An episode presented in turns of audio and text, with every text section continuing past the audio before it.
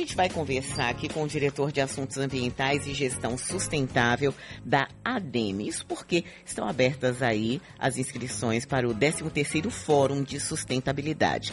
Rafael Valente, muito bom dia, seja bem-vindo. Muito obrigado pelo espaço. Vai ser uma honra e um prazer falar para vocês aqui hoje. Rafael, o que, que é esse Fórum de Sustentabilidade que agora volta a ser presencial, né? Bom, é o 13º ano do Fórum de Sustentabilidade. A ADM, como sempre, vanguardista na, em trazer conteúdos novos para a sociedade baiana. Nós começamos há 13 anos a falar de sustentabilidade, onde as pessoas nem sabiam o que significava esse termo. Então, é, conscientizamos bastante a população sobre esse termo e recentemente é, tivemos a pandemia, tivemos que fazer online nos últimos dois anos e trouxemos um tema novo na sustentabilidade baiana que é a exportação imobiliária. E é dela que eu vou falar um pouquinho mais hoje. O que, que é essa exportação imobiliária? Bom, nos últimos dez anos antes da gente começar a falar de exportação, a gente tratou de temas ambientais como reutilização de água de chuva, novas formas de energia, hum. trouxemos o IPTU verde a outorga verde. E a gente sentiu que a gente falou bastante sobre esses temas e precisávamos dar uma solução, sugerir um caminho econômico para a Bahia. E esse caminho sugerido é de vender os nossos imóveis para fora do nosso estado, de atrair pessoas com renda e atrair novos investidores para comprarem os imóveis baianos. Por isso é, a, é, a, é o neologismo, né? a brincadeira de dizer que a gente está exportando imóveis, mas na verdade os imóveis são daqui da Bahia. A gente está querendo trazer dinheiro novo para a nossa economia. Mas é o que? São segundas residências? Bom, inicialmente eram só segundas residências. Depois evoluiu para imóveis de investimento. Então, se olhar a nova a Orla da Barra, tem vários lançamentos que foram feitos ali recentemente e eu diria que um grande um percentual relevante foi vendido para pessoas de fora da Bahia que ganhavam o seu dinheiro fora do estado, até fora do país, e eles investiam esse recurso em imóveis para renda. Então eram imóveis para aluguel. Esse é o, é o, vamos dizer que é o segundo nível, né? E o terceiro nível que a gente está buscando e focando muito esse ano é o novo morador da Bahia. A gente quer atrair pessoas que ou saíram da Bahia e têm que voltar agora, ou pessoas que nem nunca pensaram em morar na Bahia, mas que aqui é o melhor lugar para morar no Brasil.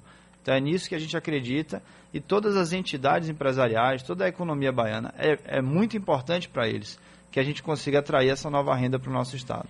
Agora, Rafael, é, como é que você convence alguém que aqui é o melhor lugar para morar? Bom, eu convenço dizendo que naturalmente nós somos o melhor terreno do Brasil. Então a Bahia tem o melhor clima do Brasil, talvez um dos melhores climas do mundo baixa variação térmica, nosso verão não passa de 30 graus, nosso inverno não fica abaixo de 23 graus. Nós temos uma questão de umidade ótima, que é excelente para doenças cardiorrespiratórias. Então, clima é sempre o principal ativo de um ambiente, de um local. E a Bahia tem o melhor do Brasil, talvez o melhor do mundo. Aí eu vou para o segundo ponto, Bahia de Todos os Santos. Nós temos a maior baía de águas navegáveis do mundo, que é a Baía de Todos os Santos. E o terceiro ponto é, quem não quer morar perto do mar? nós temos o maior litoral do Brasil, 930 quilômetros do nosso estado é litoral. O segundo lugar, que é Maranhão, tem 500 quilômetros. E quando a gente soma o perímetro da Baía de Todos os Santos, nós vamos para 1.200 quilômetros de terras próximas do mar. Então, eu defendo que naturalmente nós somos o melhor terreno. E o lado não tão bom assim da Bahia? Porque a gente tem uma série de dificuldades, né? Quem tem, por exemplo, é, filhos em idade, eu não vou nem falar idade escolar, mas vou dizer assim, filhos que estão querendo alçar voo já ali no final da adolescência, infelizmente a gente sabe que nós temos boas escolas, mas não tão boas ou não, não uma diversidade tão grande quanto em outras capitais do país. Né? A gente não tem ainda hoje é, um mercado de trabalho é, tão ativo quanto algumas outras capitais do país. Né? A gente tem um, um, nível, uma média salarial ainda muito baixa frente a outras capitais do país. Como é que se dribla isso quando legal. se fala que a Bahia é um lugar legal para morar? É uma excelente pergunta e talvez esse foi um dos principais fatores motivadores para é, defendermos e levantarmos essa bandeira. É, quando meu filho nasceu, em 2019, depois eu tive outro filho agora em 21, e fui, eu fui visitado no hospital pela família da minha esposa e 70% da geração dela morava em São Paulo. Aí eu vi aquilo e falei, poxa, o que é que a gente pode fazer diferente para daqui a 20 anos meu filho possa escolher a Bahia? E eu vi que isso é, é o que toca no coração de vários baianos em, em, idade de trabalho, que os seus filhos possam escolher pelo nosso Estado. Então, você falou da educação. Nós temos uma boa educação até o ensino médio. Até o terceiro ano, uhum. os pais podem ficar tranquilos que seus filhos vão ter boa educação na Bahia. Só que aí entra a universidade, depois o mercado de trabalho, começa a ter é, um problema. E nos últimos 50, 60 anos, nós exportamos muitos talentos. Quem queria alçar voos maiores tinha que sair da Bahia. E o que é que a gente pode fazer diferente para que essas pessoas não precisem sair da Bahia e que alcem esses voos maiores estando nesse estado? Aí vem o, o efeito pós-pandemia. Então, a pandemia ela acelerou muitas tendências, surgiu com mais firmeza e, e sustentação o trabalho remoto. Então, a pessoa pode trabalhar para uma empresa de outro lugar do mundo e morar na Bahia, como a gente vai trazer, inclusive, no fórum, um case de um, um casal que faz isso, ele vai ser a nossa persona ali para explicar. É, então, temos essa questão do trabalho remoto na pandemia, um olhar mais atento para a qualidade de vida dessas pessoas e, principalmente, a digitalização é, tornou mais. É, as coisas robóticas e automáticas passaram a ser feitas pela computação e a gente precisa de ambientes inspiradores para a criatividade. Então é nisso que a gente acredita. A Bahia é um ambiente inspirador para a criatividade, o trabalho remoto permite que essa pessoa trabalhe para qualquer lugar do mundo morando na Bahia, e aqui a gente vai ter o melhor custo-benefício. Nós estamos conversando com Rafael Valente, ele é diretor de assuntos ambientais e gestão sustentável da ADM Bahia. Rafael, para quem é esse fórum?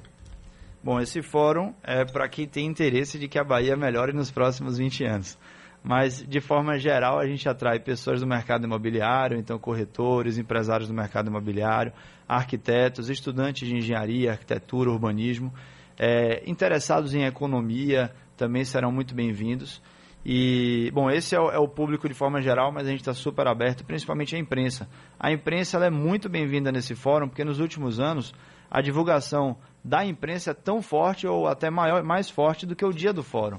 Então, é, vocês têm nos ajudado bastante com essa pauta. E as inscrições vão até quando? O fórum acontece quando? Em que lugar aqui de Salvador? É Salvador, não? Isso, é aqui em Salvador. Vai ser na quinta-feira, dia 29 de setembro. As inscrições são pelo site exportandoabahia.com.br. Vai acontecer no Costa Azul, onde é o auditório do Sebrae, a nova sede do Sebrae, que fica ali no edifício Civil Towers e vai ser no turno da tarde, começa às 14 horas, vai até às 18 horas. São 10 palestras. Então nós vamos ter a secretária de Desenvolvimento Econômico falando da nova orla de Salvador da Boca do Rio. A gente vai ter a secretária de Turismo de Lençóis. Ah, tem um ponto super legal, Silvana, que eu tenho que te falar. Nós pensamos em quatro polos de exportação na Bahia. Salvador, Litoral Norte, com suas praias de selo azul, Litoral Sul, com praias já muito visitadas pelos mineiros e paulistas, e Chapada Diamantina. Então esse é o primeiro ano que a gente traz a Chapada Diamantina como um possível polo exportador imobiliário. E aí teremos várias outras palestras que será muito interessante, todos serão muito bem-vindos. E é muito interessante, viu, gente? Eu tive, recebi uma parte grande da minha família aí é, semana passada, eu estava de férias, eles são paulistanos, e é interessante como as pessoas não conhecem a Bahia.